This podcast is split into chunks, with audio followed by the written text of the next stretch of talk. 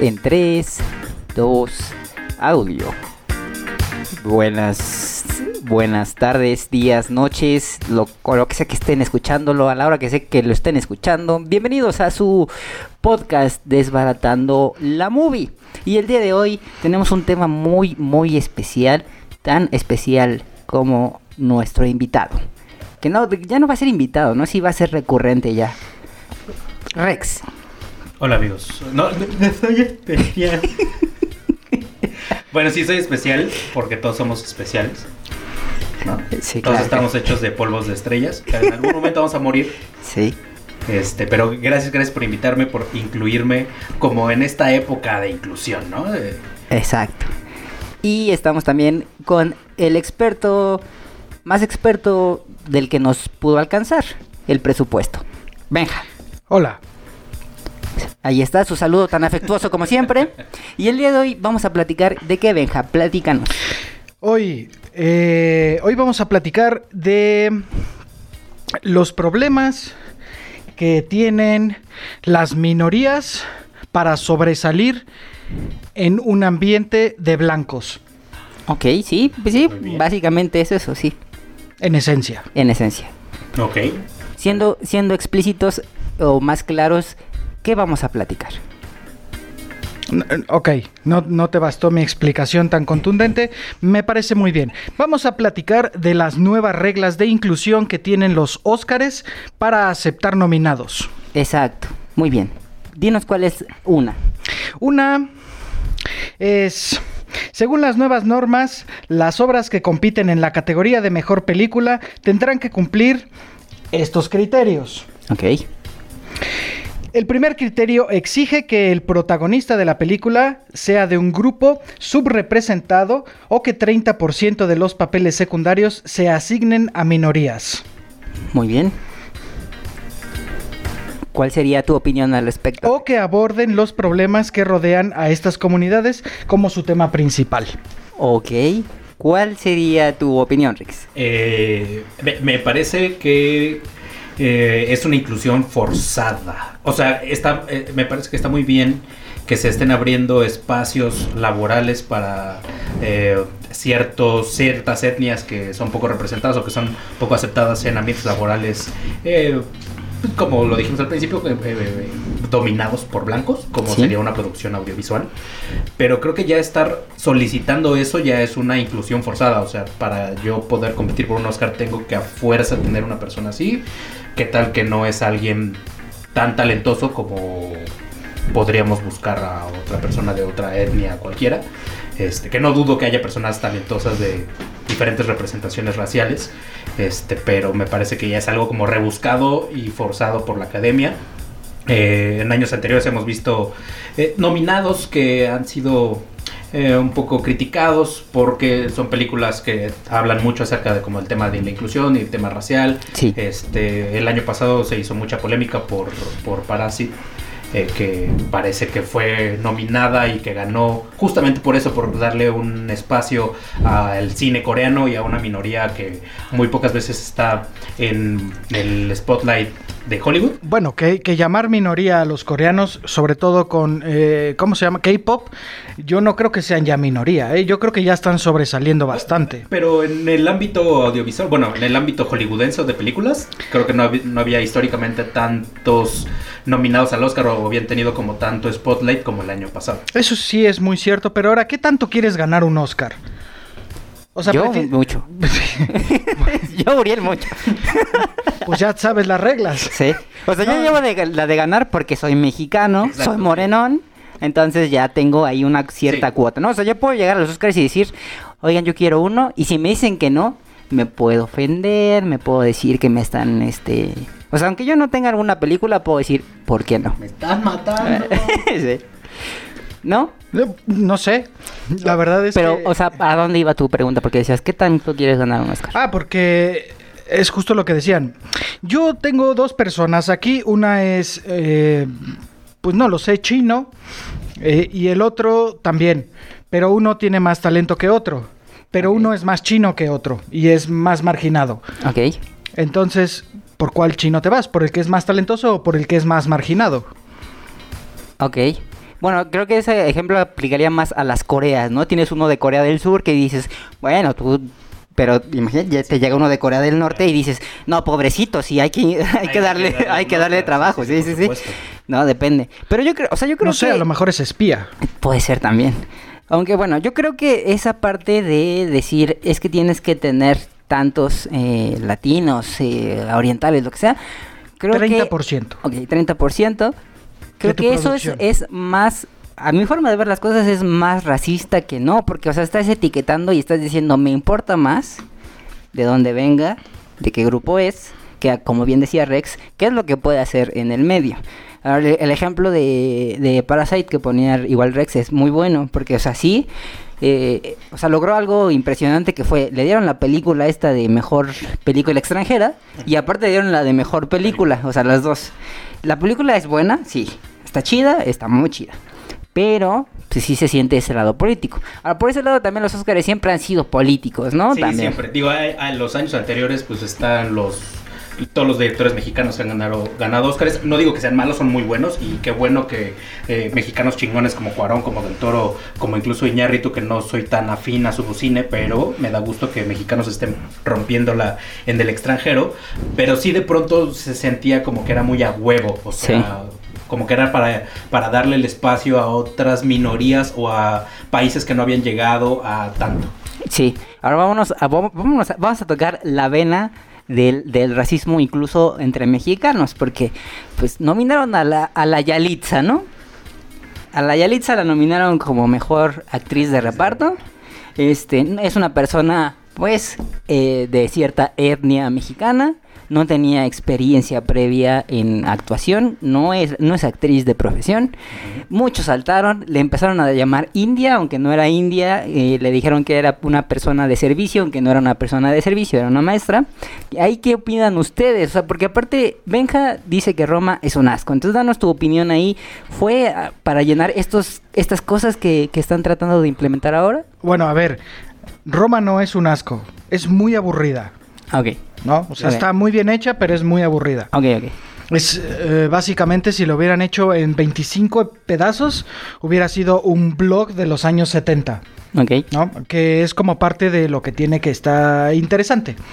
Pero yo no creo que. Eh, no estoy de acuerdo con, con la nominación de esta mujer.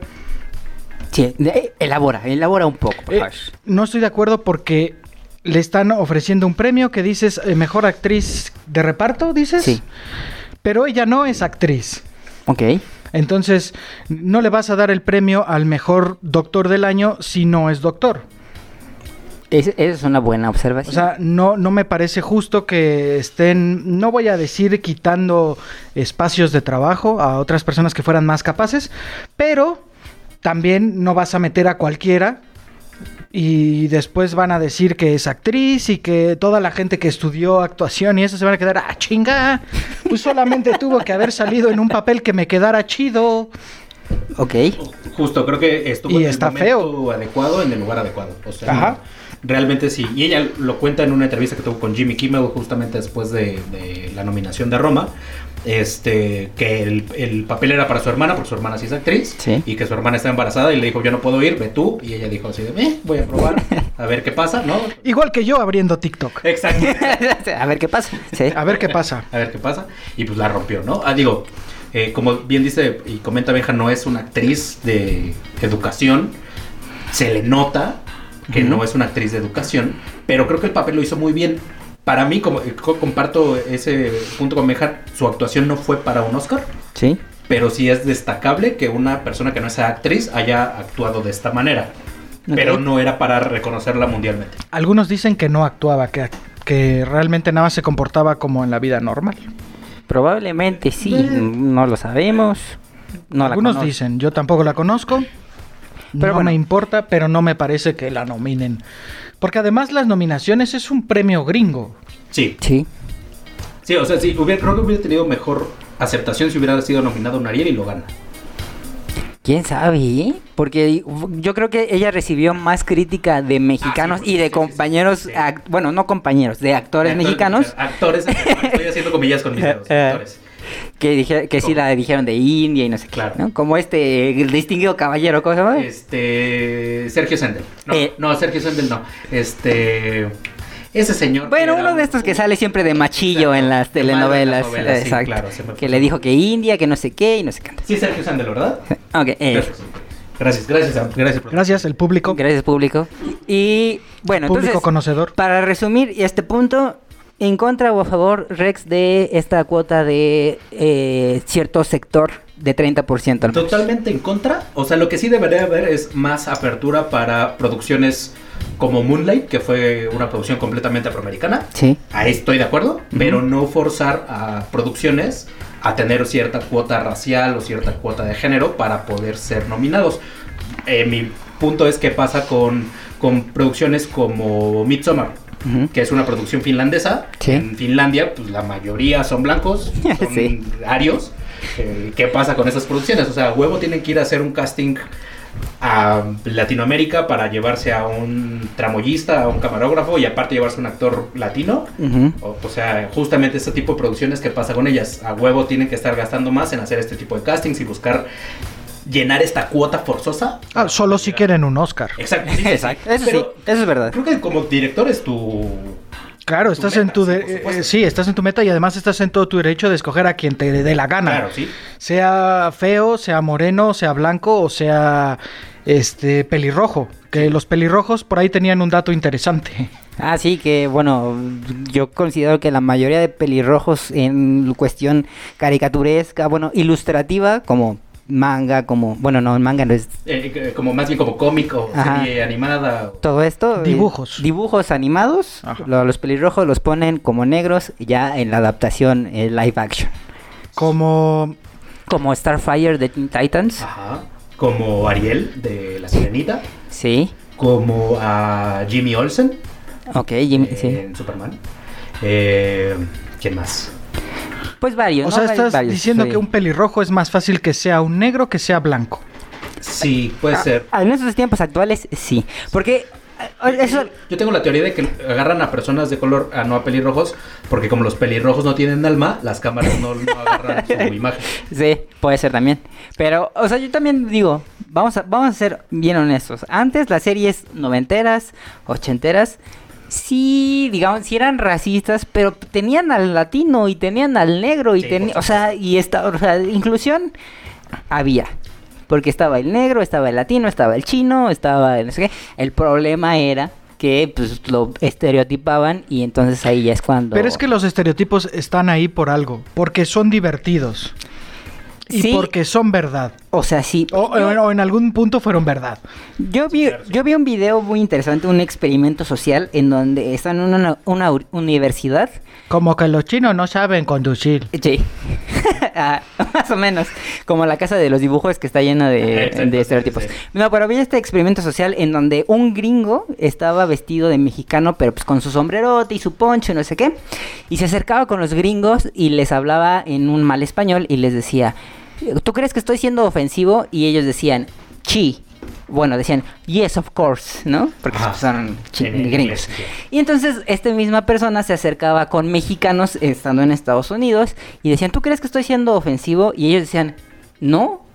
O sea, me, me siento orgulloso de que tú estés ha- haciendo esto y me, me- me causa gracia, me causa este empatía o simpatía Claro, sí, contigo. sí. Entonces digo, entonces, ¿en dónde, ¿en dónde realmente queda la discriminación o el racismo? En quien hace o dice algo eh, con cierta ignorancia Mm. o el que lo escucha por ahí y dice, oye, oye. Y ¿qué-" lo interpreta como de mala manera. Exacto. Y sí, creo que es un tema de interpretaciones, porque al final como bien mencionaba Benjamín, los estereotipos sirven para tener en la mente cierto eh, modelo de persona o de etnia o de nacionalidad. Por ejemplo, para el mundo, los mexicanos siempre usamos sombrero. Sí. Y no es que esté mal, porque también cuando los mexicanos van a partidos de fútbol, a mundiales, a olimpiadas, a lo que sea, se llevan sus sombreros gigantes Sí. y están representando su, su arquetipo, su estereotipo. Sí. Entonces, eh, o sea, como bien lo mencionas, si fuera ofensivo para nosotros, pues no lo haríamos. Sí. Pero es una forma divertida de interpretar, interpretar la mexicaneidad. Es como resaltar tu, tu, tu cosa, ¿no? O sea, es Sí, como resaltar tu cultura, cultura, tu- tu, lo que traes. Yo tenía un vecino gringo que me gritaba, ¡Hey papi! ¡Hey papi! ¡Come on papi! Y no me parecía ofensivo, de hecho me parecía muy chistoso y a los demás también que se burlaban de mí me decían, ¡Hey papi! ¡Te habla tu vecino! Pero ok, entonces quedamos que esta regla es totalmente absurda. ¿Qué otra regla nos puedes mencionar? Eh, en realidad son cuatro adiciones las que pusieron. La segunda, y leo. Como segundo Cito, punto, y cito, como segundo punto, se estipula que las figuras principales entre bastidores deben proceder de grupos históricamente desfavorecidos, ¿eh? históricamente desfavorecidos, entre los que también se incluyen las mujeres, las comunidades LGBTQ y personas con discapacidad, con algún tipo de discapacidad, Como Miguelín. Como Miguelín. como Miguelín Mi- que es nuestro camarógrafo estrella. Exacto, sí, sí, sí. Miguelín es un personaje. Pero fíjate lo que dice, ¿eh? históricamente desfavorecido y al mismo tiempo todas las producciones están eliminando todo lo que históricamente sea correcto que desfavorezca a algún grupo. Pero espérate, espérate, está interesante eso porque dice históricamente desfavorecido. Los judíos ya sabemos, ¿no? La Segunda Guerra Mundial. Y los judíos son dueños de Hollywood y de la academia. Sí. Entonces, ¿cómo, cómo, cómo chinga? O sea, ¿cómo se atreven ellos a decir, a pedir eso cuando ellos son los dueños de la industria? Si ellos tendrían que poner el ejemplo, ¿no? Pues están. Sí, están, pero precisamente ellos son los que no dejan que haya otro, otro tipo de, de, este, de inclusiones. Por eso es que están estas nuevas reglas. Ahora ya. Pues sí, por la presión social. Pues, Sí. Sí. Bueno, ok. Pero bueno, también, o sea, fíjate cómo está, porque esto fue un copy-paste. ¿eh? Dice, entre grupos históricamente desfavorecidos, entre los que también se incluyen a las mujeres. O sea, son unos mierdas. Ya directamente están diciendo que las mujeres es un grupo desfavorecido. Bueno, bueno. Histórica- históricamente en el ámbito laboral creo que sí, porque no se le da mucha oportunidad. La- y digo, en México el, el ejemplo es muy claro, el 24% de las mujeres en los mismos puestos ganan menos que sus compañeros. Pero es que, eh, bueno. Bueno, sí, pero aparte, o, o sea, sí es como que van, ahí ya no, y nos vamos a meter al, al tema, al sí, tema. sí, sí. No, no, pero no, no, es no. que, o sea, sí, aparte sí es cierto, porque es como en, en, hay un programa gringo que hacen los sketches en vivo, el Saturday Night Live, que precisamente lo hacen, le hacen eh, parodia a esta situación, en donde es- entrevistan y es una entrevista entre actrices en una mesa de actrices que platican y hay tres eh, contemporáneas y hay una de los años dorados de Hollywood.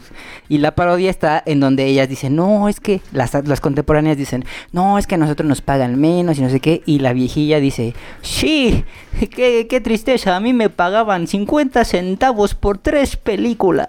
Entonces... O sea, con esa parodia quiere dar a notar que pues realmente las quejas de ahora no se comparan con realmente todo el contexto de antes, de que las mujeres eran tratadas prácticamente como props. Sí, sí, por supuesto. Ha habido un avance eh, en derechos humanos y en, derechos laborales gigantesco, que todavía hay un sesgo, pero creo que sí, esa inclusión forzada también puede ser eh, eh, un detrimente, porque incluso en las, empresas pues es lo mismo. Muchas tienen una cuota de género en las que te obligan a tener cierto número de mujeres en un puesto, aunque no sean aptas para ello, únicamente por llenar una cuota. Sí. Y también está del otro lado creativo, ¿no? Porque la otra vez les- le preguntaba a las chicas del, del público, que ahorita las voy a llamar para que participen, porque eso es una mesa de tres hombres hablando sobre mujeres en el cine, entonces como que, como que no. Pero eh, yo les preguntaba, ¿por qué, o sea, por qué unas, en, unas, en algunos personajes sí funciona que la, que la protagonista sea mujer? Y, el- y todo el mundo la acepta, ¿no? Sarah Connor es un buen ejemplo. Sí, Ripley de Ripley Alien. de Alien es otro buen ejemplo. Lara Croft. Lara Croft Croft, es otro. eh, La primera Lara Croft que fue este Angelina Jolie, Jolie. porque la, la Alicia Vikander como que no le hicieron mucho Ah, yo pensé que decías a la cuadrada de los videojuegos. Bueno, en cuanto a películas. Sí. que, que Alicia Vikander hizo una muy buena Lara Croft. Eh, eh, está muy apegado al videojuego, pero eso a lo mejor es tema para otro Sí. podcast. Eh, pero por ejemplo, a Rey de Star Wars se la comieron. O sea, es como a uno que le gusta Star Wars dice, está chido, pero pues, yo sí he escuchado muchas más críticas que dicen, no, es que la forzaron y no sé qué. A mí me pareció bien, pero bueno. Sí, a mí también. Entonces, ¿La fuerzaron? la, La fuerza, forzaron sí, porque es de la la fuerza. fuerza. Entonces, bueno, entonces ahí que... ¿Cuánto-? ¿Cuántos más Jedi mujeres hay? Eh, un chingo. Ahí está. Pero ¿dónde está el protagonismo en las cintas? Ah, en la- Pues se mueren, ¿no? lo- Todos, parejo. Pues sí, en las primeras, en, en las primeras que es episodio 4, 5 y 6, pues es un hombre. Que Leia también era como copro- coprotagonista, Sí, o sea, sí. no, no, no estaba como tan dejada de lado. Este, en 1, 2 y 3 sí fue meramente de hombres, me parece, pero en la historia, y ya aquí me va a salir mi lado nerd y geek, Sí. en el Consejo Jedi hay dos mujeres sentadas en el consejo. Ok. Fíjate que ahora que mencionaste esto de Star Wars, a mí me surge una idea. Bueno, no una idea, una, una, mm, una duda. Ok. ¿Hasta dónde está bien la inclusión? Porque en Star Wars pues se tocan de repente temas de mm, como de incesto y cosas así, ¿no? Ujú. Entonces, ¿hasta dónde va a llegar un punto donde eso ya sea aceptado o eso ya no es aceptado? Es que, por ejemplo, en Star Wars el tema del incesto fue nada más como un gimmick. Y no, y no fue tan eh, sonado, más bien era como parte de la historia. Sí, sí, pero, o sea, ahorita la fecha, digamos, no, no, no, los, eh, no sé, los hombres pez tienen derecho de participar en las películas igual que los hombres de tierra. Y cuando está bien visto que los hombres del cielo tengan eh, relaciones interpersonales con los hombres del agua. ¿No? Que hace 50 años eso pues no se veía. Sí, por supuesto. Era, era asqueroso, ¿no? Baba y, y cosas con las plumas no se mezclaba bien, pero 50 años en el futuro ahora está bien visto.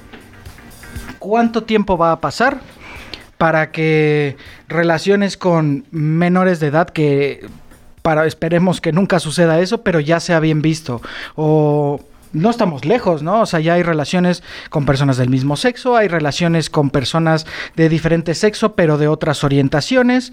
Entonces, ¿hasta dónde vamos a dibujar el límite de la inclusión? Eh, Creo que tiene que haber un límite de la legalidad. O sea, y donde una relación tanto emocional como sexual sea eh, consensuada. Pero eso llega a pasar. Ahora, Ah, por, por supuesto, llega a pasar que de tú mayor de edad andas con una menor de edad y los dos están sabiendo que... eh, esto es un ejemplo, ¿eh? No está pasando en la Sí, sí, realidad. sí, sí, por supuesto, es un ejemplo. Y, y aún así sigue siendo ilegal y está mal. Pero preguntémosle a nuestra invitada de honor el día de hoy, a una de ellas. Hola. ¿Qué opinas? Bueno, ¿Hasta dónde debe llegar la inclusión en Hollywood, en cámara, en el aspecto privado? pues es que, bueno, ahorita como lo comentabas de, este, de que hasta dónde iba a llegar esa parte donde se iban a aceptar las relaciones entre, este, a lo mejor menores de edad, digo. Yo, yo dije hombres pájaro y hombres... uh, Bueno, re- Acuáticos. retomando el, el tema, pues nos vamos a como estaba en, en la cultura griega, ¿no? Era algo muy aceptado este, antes de, de pues, las relaciones entre hombres, mujeres, incluso hasta con los niños no había tanto problema. Y no sé qué pasó en, el- en ese momento de la historia en donde otra vez se hizo se volvió asqueroso. Ajá, se, se tomó este como un tabú. Entonces, no sé qué tanto ahí habrá sucedido o quién lo habrá visto mal o quién habrá dicho esto no, no va. Y que ahorita se esté como retomando a lo mejor ese... O sea, que ya no esté mal visto el ver a lo mejor una pareja eh, gay y que ahorita sea totalmente bien aceptado porque es meramente natural. Sí, es natural. Hay pingüinos que tienen relaciones homosexuales. Guau. Ok. Vamos a preguntarle a nuestra segunda invitada. Quique, por favor. ¿Sí? ¿Sí? Permítanme un segundo que se está parando. Y Ahí viene. levantando Ahí viene, ahí viene. Y levantándose también. aquí, acá, acá. Acá. Eh, ahí, si quieres. En el que quieras. Acomódate en el que más te guste. Exacto. Porque somos inclusivos. Me encanta la inclusión. Ay. Eso fue un tambor. No está pasando Ok, nada entonces, Amigos, ¿Cómo están? Quique es un hombre pájaro. Y Gaby, nuestra invitada anterior, es una chica acuática. ¿Cuándo empezó su relación? Cuéntenos. Eh, hace casi un año, ¿no? Sí. Hace casi un año. ¿Cómo se conocieron? En el gimnasio. Los gimnasios eh, mixtos que hay Sí, ahora, sí, ¿no? exacto. Sí, Tiene alberca y aviario. Incluido. Sí. Este. Bueno, ¿qué opinas de la inclusión y hasta dónde debe llegar? Ay, es que sí es un tema muy delicado y sí, creo que, que existe todavía esa barrera muy fina en que si llegas a decir algo que se pueda salir de contexto, mucha gente puede salir ofendida. Pero yo creo que ahorita lo que está haciendo Hollywood ya se siente demasiado forzado en todo aspecto. Lo que te estaban haciendo, diciendo lo de Star Wars.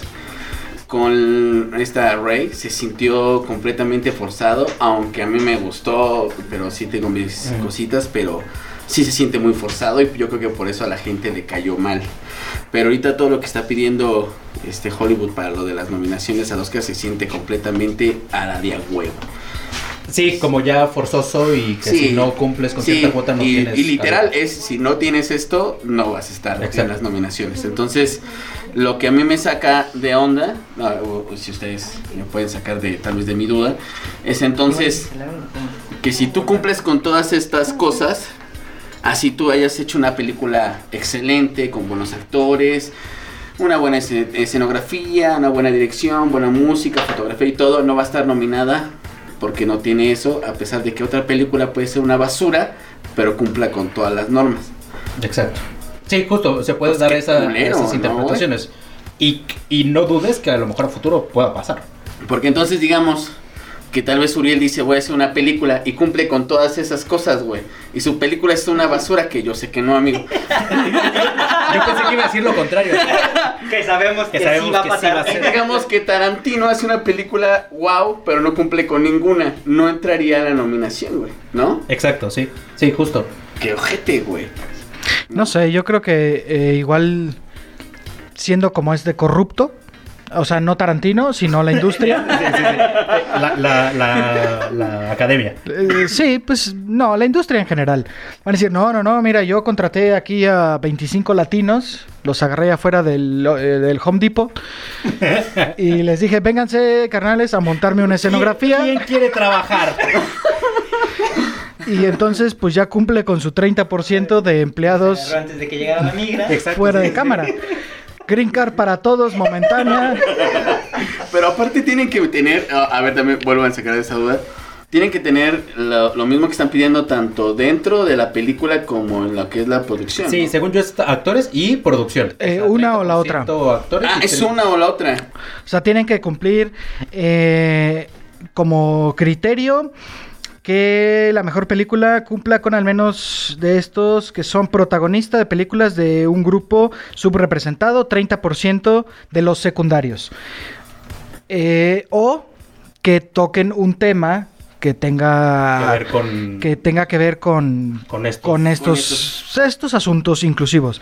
Y como segundo, que parte del crew, que parte de la gente de afuera, pues esté de una comunidad discriminada históricamente o desfavorecida históricamente, comunidad es LGBTQ, que ha etcétera. Sí se hace. Sí, y al final del día, yo, yo creo como, como bueno, líder de un área creativa, a mí no me interesa si mi diseñador es gay, eh, eh, cis, eh, Lo contratas trans. porque sabe chambear. Exacto, lo contrato porque tiene talento y porque sé que va, que va a funcionar para mi, con- mi, mi grupo de trabajo. Que ojo, eh, hay todavía otras de otros dos criterios que no hemos mencionado que se tienen que cumplir. Sí, por supuesto. Pero es que, o sea, yo no me imagino estando en una entrevista diciendo, ok, eh, Pedrito, ¿tu orientación sexual? Ay, pues mira, este, la mía en sí, mira, pues me gustan los, los hombres, pero también me gustan los gatos. Ok. Y le tira las aves. ¿Y sabes trabajar en cine? Eh, no. Ok, contratado. Ay, gracias.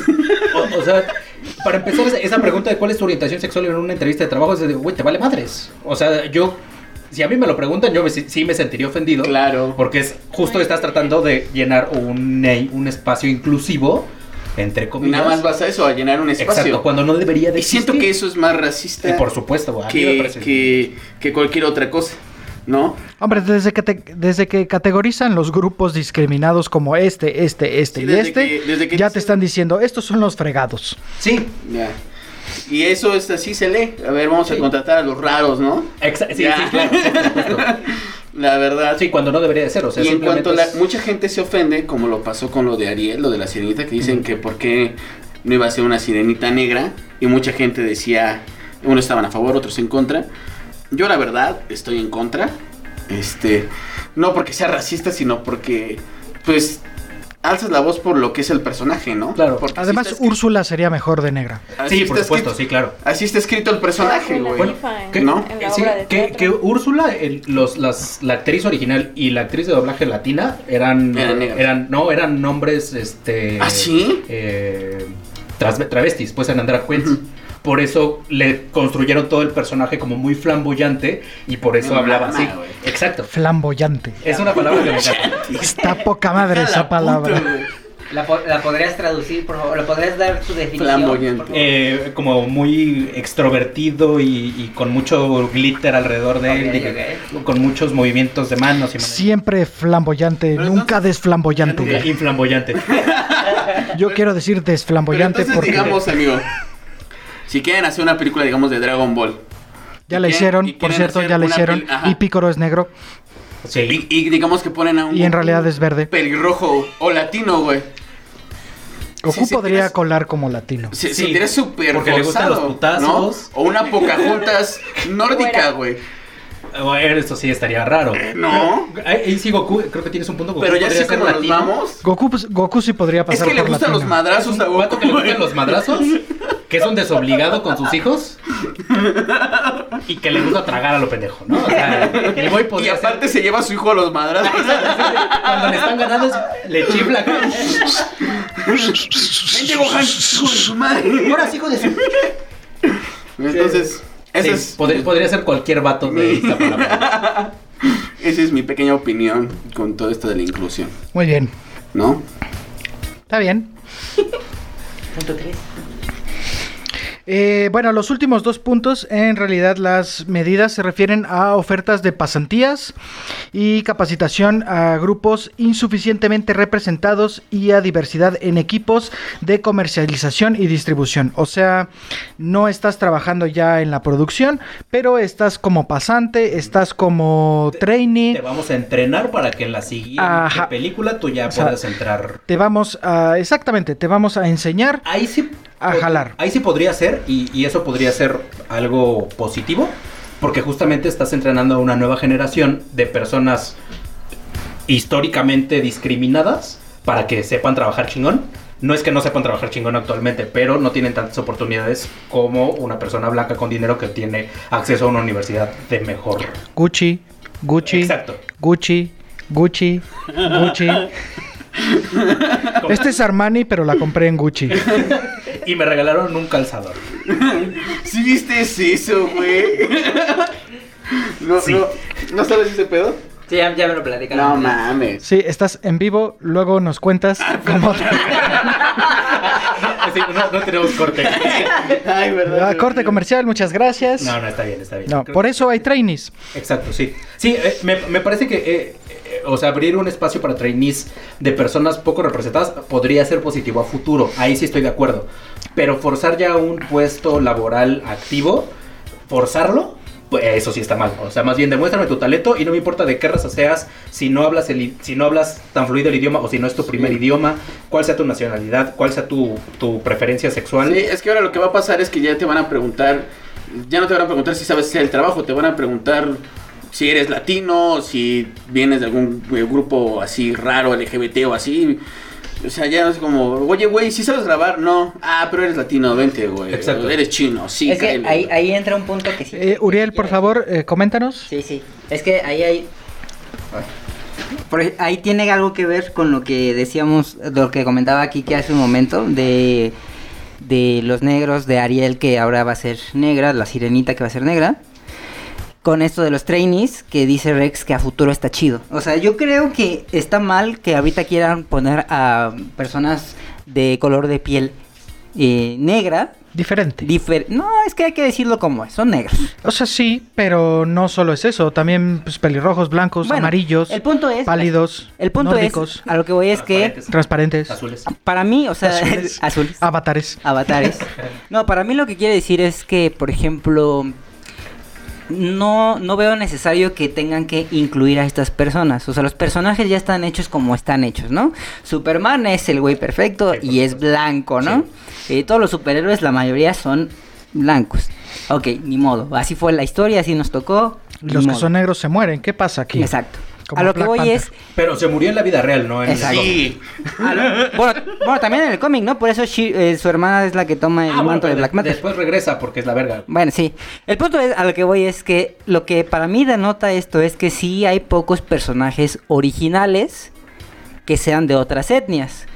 Sí, Entonces, protagonistas. protagonistas. Hombre, porque, Entonces, porque la industria la generó pues Estados Unidos, donde en su los 40s, mayoría... Y en los 40. entonces, Hombre, ah, que, que, a ver, Estados Unidos es un país de, De todo. inmigrantes, Sí, Sí. por supuesto. ¿no? entonces, ahora lo que hay que, para mí, lo que hay que hacer ahora es crear personajes Sí, original. originales Exacto. con otras etnias. Exacto. No tratar de tapar con otros porque entonces ahí Y sí con dices... Historias originales. Y con historias chidas. Sí. O sea, ahorita está, para mí está un punto en donde los creadores de contenido, los que los escritores o lo que sea, pueden agarrar ese, ese grupo y decir, ah, pues yo voy a crear mi personaje latino, negro, este, irlandés, lo que sea, ¿no?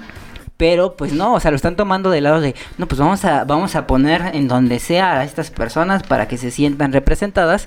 Y al final lo único que están haciendo es tapar el, pues, Sí, tapar el el sol, hoyo. sí, tapar el hoyo. Tapar el sol con un dedo porque al final se sigue. Exacto. Sí, claro. Y entonces hay inconformidad porque es, pues sí estás llenando tu cuota, pero pues me estás poniendo a campanita que siempre me la has pintado como rubia y blanca y me la estás poniendo ahorita pues, como negra y Sí. no, Que, no, que- no. que las películas de los hace unos años, de principios de los 2000, 2010, había un hada que era negra. No sé por qué no puede tener esa hada un protagonismo para una nueva película. Exacto. Pero, o sea, la compañía de Peter... que, que mate a Campanita y se quede con su puesto. A la princesa, o, cuando hicieron a la princesa este negra. A la princesa y el sapo. ¿Por qué no hacer, ajá, por qué no hacer una princesa de cada grupo, Sí. no? Más, más profundizado, porque existen. Pero ahora huevo quieren cambiarle, a, a- volvemos a lo mismo, a la sirenita de color, Claro. ¿Qué? ¿no? Sí, o sea, si desde el principio dijeras la sirenita es un personaje original que puede ser de cualquier lugar, dices, ok, puede ser hoy rubia, mañana pelirroja y pasado mañana negra. Pero si el cuento original es danés y hay una estatua en Dinamarca, re- o sea, respeta el origen del personaje, Mm, creo. Pandanés. Claro. Mm, danés. es como si me quisieran dar a el santo pero negro. O sea, A Hércules. ¿no? Que No, lo iban a O hacer Hércules, también que iba, con que iba Michael a B. ser, Jordan. ajá, iba a ser. Hombre, Hércules podría ser la roca y ya estaría como encaminado. Fue la roca. Eh, eh, sí, en la película esta de Hércules. Ajá, fue Hércules, Un poco que- mala. que- Bueno, muy mala. Está horrible. Las cosas como son. Muy Entre mal. el Rey Escorpión y Hércules, la roca mejor que brinque de un rascacielos, que también ya lo hizo. Sí. Híjole, que- que Y el también Rey es muy mala. El Rey Escorpión podría pasar porque pues, está eh, eh, ubicada en Egipto y ese güey es moreno, de tez morena, digo, él es este... Latinoso. Como del Pacífico, ¿no? O sea, es... Eh, chocolatoso. hawaiano, pero el color de Miami, piel es va de como por ahí, entonces, de Miami. y habla así, chico. Oye, chico, ¿tú crees que podemos llegar nadando hasta Miami? Depende Depende de qué. de qué tan lejos de... Ah, yo pensé que si manejaba la roca, porque como palea duro, la lancha O Miguelín. o Miguelín. Ñongue, amigo, ay, qué bárbaro, qué pasa. Ese fue Miguelín. Ay. Ahí está nuestro, nuestra cota inclusiva con Miguelín. Ya cubrimos. Ya, exacto, ya, ya Cubrimos Ya cubrimos, ya podemos entrar. nominados nominados a el premio de podcast de Spotify. o a cualquiera de sus plataformas de podcast favoritas. Si no nos encuentran, búsquenos en otra. Exacto. Desbaratando la movie. Patrocinado por NASA. Halcones Galácticos. Jack Daniels, patrocínanos. Cigarrillo Camel Cigarrillos Camel. Y Iron Man. y Iron Man. Sé tu propio superhéroe.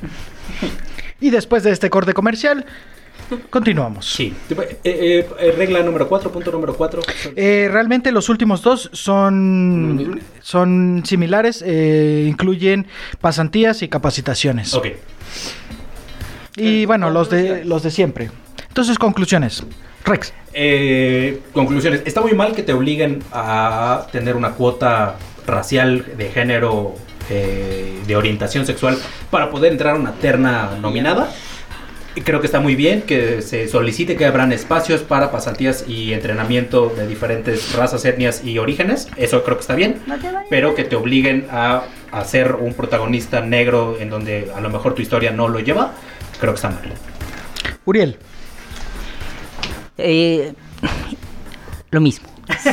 Segundo. Por dos. Por dos. No, creo que es el momento maravilloso para los creadores de historias para hacer sus historias con latinos, con negros, con, con gays, con lesbianas, con lo que quieran.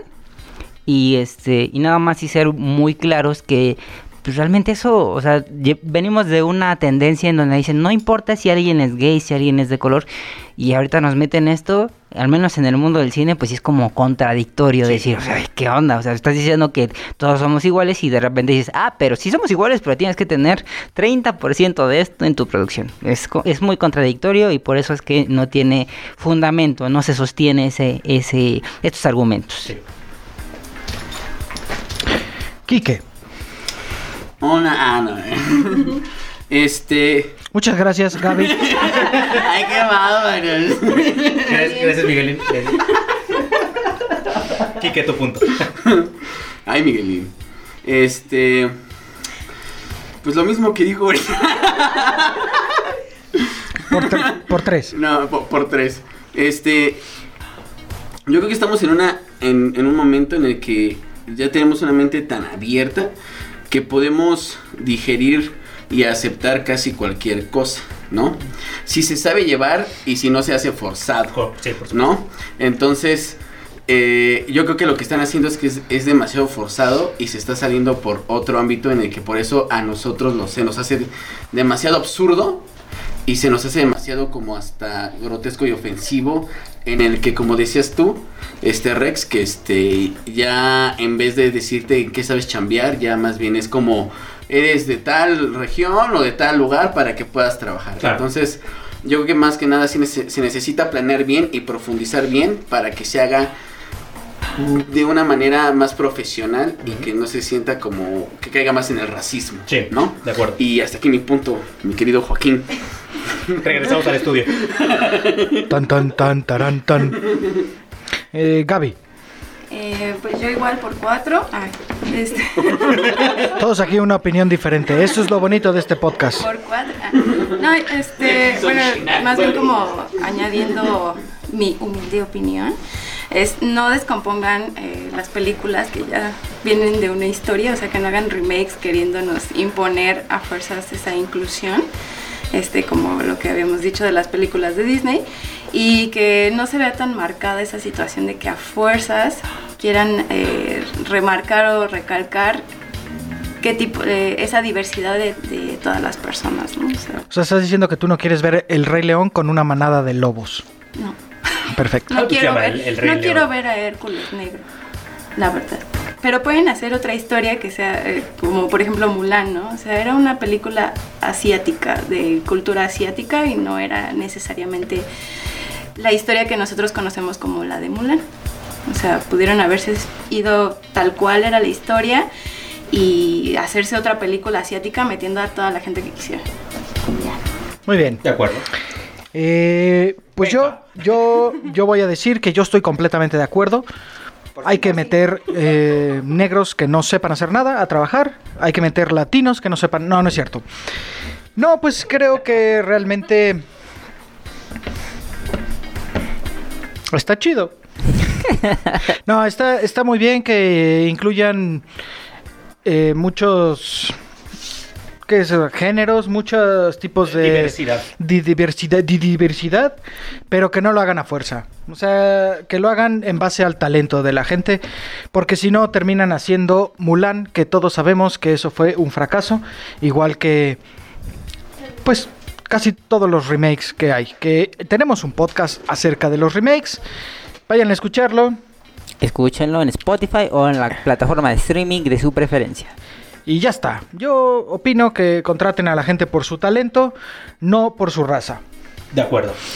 Y eh, Uriel, eh, ¿dónde te encontramos? A mí me pueden encontrar debajo de sus camas. Justo ahora estoy ahí. Pueden asomarse o pueden abrir su closet y también probablemente esté ahí grabándolos con mi teléfono celular. Muy bien. Gran punto para la eh, inclusión. Sí, porque está en el closet. Está en el closet. Sí, ya Y- pronto voy a salir. Y mientras tanto pueden encontrarme en Instagram como arroba Uriel Martivilla. Y ahí me podrán escribir lo que quieran, mandarme nudes. Son bienvenidas. Lo que sea. Muy bien. Rex. Rex, ¿dónde te encontramos? Este, a mí me encuentran en Facebook como Fiestasaurus Rex. ¿Es en, es en serio? Este, en, en Instagram como Rexarhunt y en Twitter como Reds-con-t. Reds con T. Y yo no estoy bajo sus camas porque guacala. Pero si me ven en la calle me pueden saludar de lejitos porque COVID. Porque COVID. Benja. Yo le recuerdo a Rex que es un podcast, nadie sabe cómo luces. Pero me, me pueden escuchar en la calle y Pero si se meten a su Instagram pueden ver sus Exacto, fotos exacto. y ahí ya lo topan. Igual, y si escuchan a alguien eh, en, En la la taquería, calle. en la taquería que dice, deme dos con todo, por favor, voltean y ven que... Dicen, le- "Acaba, es a- Rex". eh, acaba- esa voz me suena, es Rex. Muy bien. Eh, venga. muchas gracias por la, por la bonita introducción. A mí me pueden encontrar, pues, En mi casa. en mi casa. No vengan, por favor. Este, no, pues, eh, pues yo creo que en Instagram también. Casi nunca me acuerdo a ver si hoy sí latino es Bench385. Sí. Claro que Sí. también podrían encontrarlo en TikTok. ¿no? También me pueden encontrar en TikTok, ahí hago bailes, ahí hago bailes, hago retos. hago retos, me como la banana sin quitarle la cáscara, Ok. Uy, doblas a Franco Escamilla. dobla a Franco Escamilla, ¡ah, te mamaste! ¡Ah, se mamó! Estoy igual de gordo que él, pero yo no uso sombrero. Ok.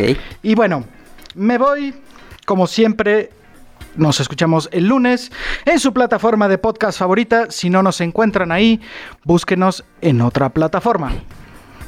Hasta luego. Adiós. Adiós, amigos.